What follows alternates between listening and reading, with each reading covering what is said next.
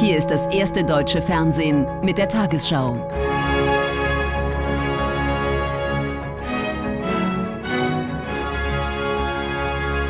Heute im Studio Judith Rakers. Guten Abend, meine Damen und Herren, ich begrüße Sie zur Tagesschau. Kurz vor dem ersten Jahrestag des Kriegs gegen die Ukraine haben Russland und China angekündigt, politisch stärker zusammenzuarbeiten. Der russische Präsident Putin empfing den höchsten chinesischen Außenpolitiker Wang Yi im Kreml. Peking hatte zuletzt eine Friedensinitiative für die Ukraine in Aussicht gestellt. China gehört zu den wichtigsten verbliebenen Wirtschaftspartnern Russlands und hat die russische Aggression gegen die Ukraine nicht eindeutig verurteilt. Chinesische Diplomatieoffensive in Moskau. Der wichtigste Außenpolitiker Wang zu Gast bei Russlands Präsident Putin. China hatte eine Friedensinitiative zum Ukraine-Krieg angekündigt. Die derzeitige Situation ist düster und komplex. Aber die chinesisch-russischen Beziehungen haben den Test dieser internationalen Situation bestanden und sind stabil geblieben. Und Putin ergänzt, die Zusammenarbeit zwischen China und Russland hat eine sehr große Bedeutung für die Stabilisierung der internationalen Lage.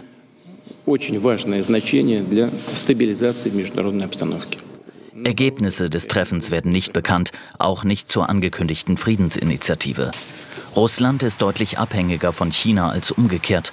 Aus Angst vor westlichen Sanktionen will sich China nicht zu sehr auf Russlands Seite stellen. Putin eilt zu seinem nächsten Termin. Im Moskauer Luschniki-Stadion sind Zehntausende zu einem großen patriotischen Konzert gekommen. Morgen wird der sogenannte Tag des Vaterlandsverteidigers gefeiert. Der Moderator, ein bekannter Schauspieler, sagt, jedes Jahrhundert habe für Russland mit einem Krieg gegen den kollektiven Westen begonnen.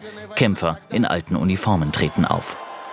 Putin schüttelt Soldatinnen und Soldaten die Hände und geht auf Russlands sogenannte Spezialoperation ein, den Krieg in der Ukraine. Genau jetzt findet der Kampf innerhalb unserer historischen Grenzen statt für unsere Leute. Insgesamt sollen 200.000 Besucher das Konzert rund ums Stadion verfolgt haben. Wir unterstützen die unseren. Die Uni gab uns die Möglichkeit, das Konzert zu besuchen. Ich habe mich sofort angemeldet. Fast ein Jahr kämpfen russische Soldaten gegen die Ukraine. Hier in Moskau entsteht heute nicht der Eindruck, dass Russland den Krieg bald stoppen könnte. US-Präsident Biden hat sich auf seiner Polenreise mit Vertretern der östlichen NATO-Staaten getroffen. Die Länder haben einst zu Moskaus Einflusssphäre gehört und schauen mit besonders großer Sorge auf den russischen Angriffskrieg. Sie bilden die Gruppe der sogenannten Bukarest 9. Das sind die neun östlichen NATO-Mitglieder. Sie hatten sich 2015 in Bukarest zusammengeschlossen als Reaktion auf die völkerrechtswidrige Annexion der Krim durch Russland. Ihr Ziel ist es, mit einheitlicher Stimme ihre Interessen innerhalb der NATO zu vertreten. Die Gruppe setzt sich für eine Stärkung der östlichen NATO-Flanke ein. Soldaten der litauischen Armee verladen ihre L-70 Flugabwehrgeschütze.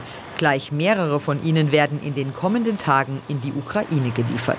Wir sind davon überzeugt, sie sind in der aktuellen Kriegssituation sehr hilfreich und sie werden die ukrainische Bevölkerung schützen.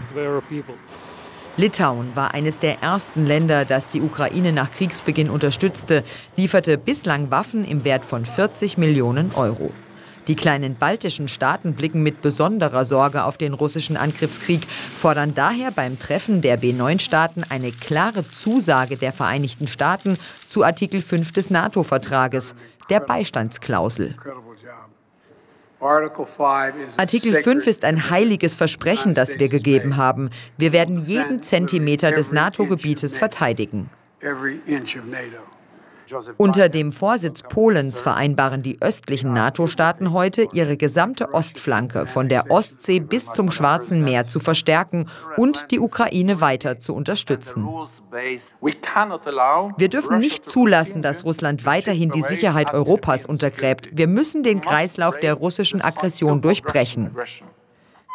Der US-Präsident beendet seine Osteuropa-Reise mit einem klaren Signal. Die Vereinigten Staaten stehen felsenfest an der Seite der Ukraine und der NATO-Partner. Biden kann seine Reise an die Ostflanke der NATO als Erfolg verbuchen. Der Überraschungsbesuch in Kiew, die viel beachtete Rede in Warschau und das deutliche Bekenntnis zur Beistandsklausel.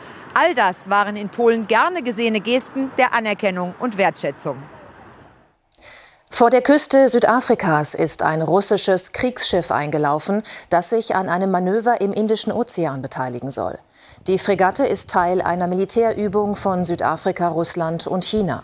Vor dem Hintergrund des Krieges gegen die Ukraine wird das Manöver auch kritisch gesehen. Südafrika spricht von einer Routineübung. Viele Länder des globalen Südens wollen mit Blick auf den Ukraine-Krieg nicht dem Lagerdenken des Westens folgen. Der Staat fördert die Arbeit politischer Stiftungen jedes Jahr mit einem hohen dreistelligen Millionenbetrag. Künftig muss in einem Gesetz genau geregelt werden, wie die Kriterien dafür aussehen. Mit diesem Urteil hat das Bundesverfassungsgericht heute die bisherige Praxis beanstandet, die Verteilung in Haushaltsverhandlungen festzulegen. Die AfD hatte geklagt, weil die ihr nahe Desiderius Erasmus Stiftung bisher keine Gelder erhielt. Stiftungsgesetz jetzt fordern die Demonstranten. Der Gesetzgeber wird dem nun nachkommen müssen, wenn politische Stiftungen weiter vom Staat gefördert werden sollen. Der jahrzehntelangen Praxis, Gelder im Rahmen der Haushaltsverhandlungen zu verteilen, hat das Bundesverfassungsgericht nämlich eine Absage erteilt. Die der AfD nahestehende Desiderius Erasmus Stiftung hatte dabei bislang kein Geld vom Staat bekommen, anders als die politischen Stiftungen der weiteren sechs Parteien im Bundestag. Im für das Urteil relevanten Jahr 2019 haben sie insgesamt rund 660 Millionen Euro bekommen, davon allein 130 Millionen für die politische Bildungsarbeit.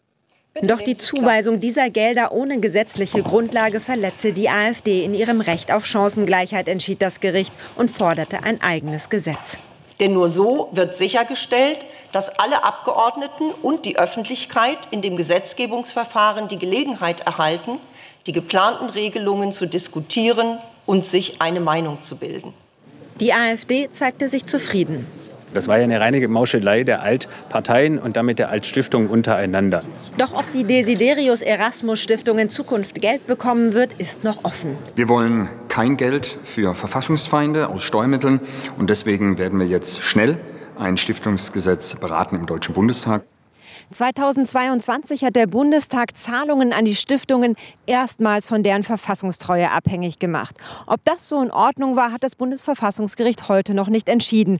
Aber trotzdem klargemacht, der Schutz der freiheitlichen demokratischen Grundordnung darf eine Rolle spielen bei der Verteilung staatlicher Gelder.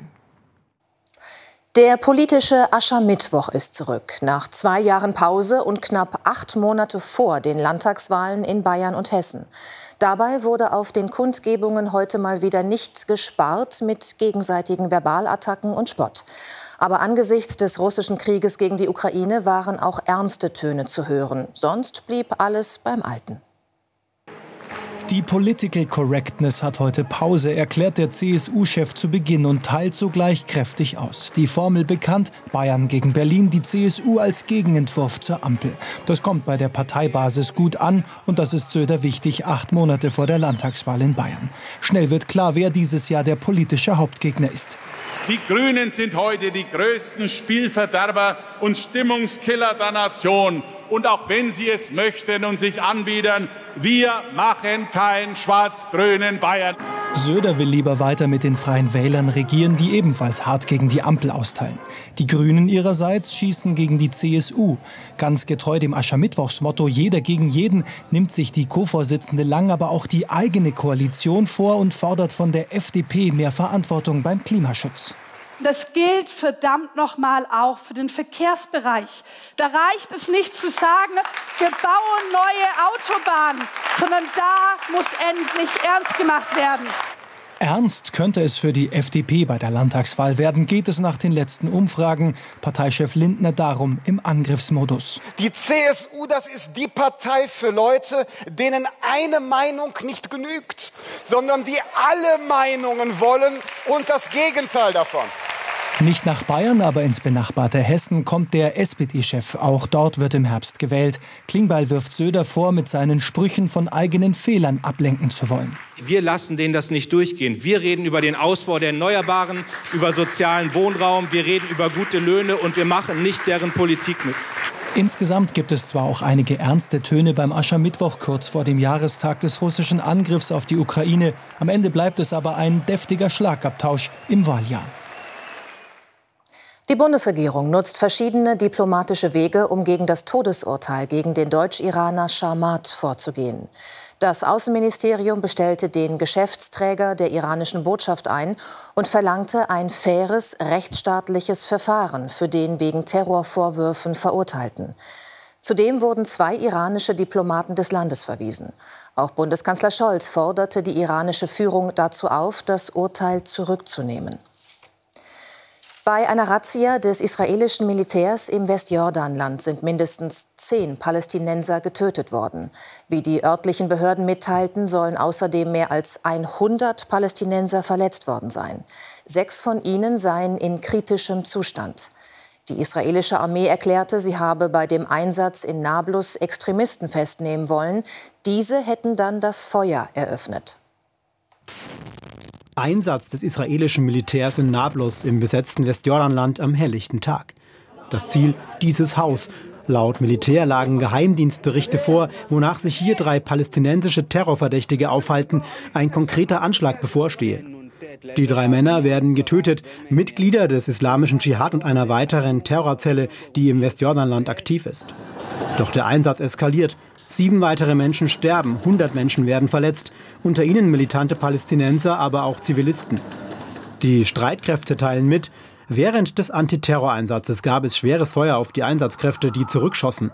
Außerdem wurden Steine, Sprengkörper und Molotow-Cocktails auf die Einsatzkräfte geworfen. Trauer und Wut auf der palästinensischen Seite. Während die Toten in Nablus noch am Nachmittag beerdigt werden, kommt es im Gazastreifen zu Protesten. Die islamistische Hamas teilt mit, Palästinenser zu belagern und ihre Häuser zu zerstören, während sie drinnen sind, wird das palästinensische Volk weder vom Widerstand abbringen, noch wird es dem israelischen Besatzungsstaat Sicherheit und Frieden bringen. Sicherheitskreise befürchten nun eine weitere Eskalation aufgrund der vielen Toten und Verletzten dieses Tages. Die Zahl der Asylbewerber in Europa ist zuletzt wieder stark gestiegen. Im vergangenen Jahr wurden nach EU-Angaben 966.000 Anträge gestellt. Das sind etwa 50 Prozent mehr als noch im Vorjahr und so viele wie seit 2016 nicht mehr. Die meisten Menschen flohen aus Syrien, gefolgt von Afghanistan und der Türkei. Nicht eingerechnet in die Statistik sind etwa vier Millionen Kriegsflüchtlinge aus der Ukraine, die einen besonderen Schutzstatus bekommen und keinen Asylantrag stellen müssen. Die Lebenshaltungskosten in Deutschland bleiben auf hohem Niveau trotz staatlicher Hilfen. Allerdings korrigierte das Statistische Bundesamt nach neuen Berechnungen die Inflationsrate für das vergangene Jahr. Demnach fiel die durchschnittliche Teuerungsrate für das gesamte Jahr 2022 von 7,9 auf 6,9 Prozent. Zum Jahreswechsel aber hat sich die Inflation beschleunigt. Von 8,1 Prozent im Dezember auf 8,7 Prozent im Januar. Preistreiber waren Energie und Nahrungsmittel. Die Tarifparteien des öffentlichen Dienstes sind in Potsdam zur zweiten Verhandlungsrunde zusammengekommen, bislang ohne Einigung. 10,5 Prozent mehr Gehalt fordert die Gewerkschaft Verdi, mindestens aber 500 Euro mehr im Monat für eine Laufzeit von einem Jahr. Vor allem für die unteren Tarifgruppen der bundesweit zweieinhalb Millionen Beschäftigten wollen die Gewerkschafter etwas erreichen. Noch haben die kommunalen Arbeitgeber kein Angebot vorgelegt. Das Bundesarbeitsgericht hat ein Grundsatzurteil zur Nachtarbeit verkündet. Danach können Tarifverträge unterschiedlich hohe Zuschläge vorsehen, wenn es einen sachlichen Grund dafür gibt.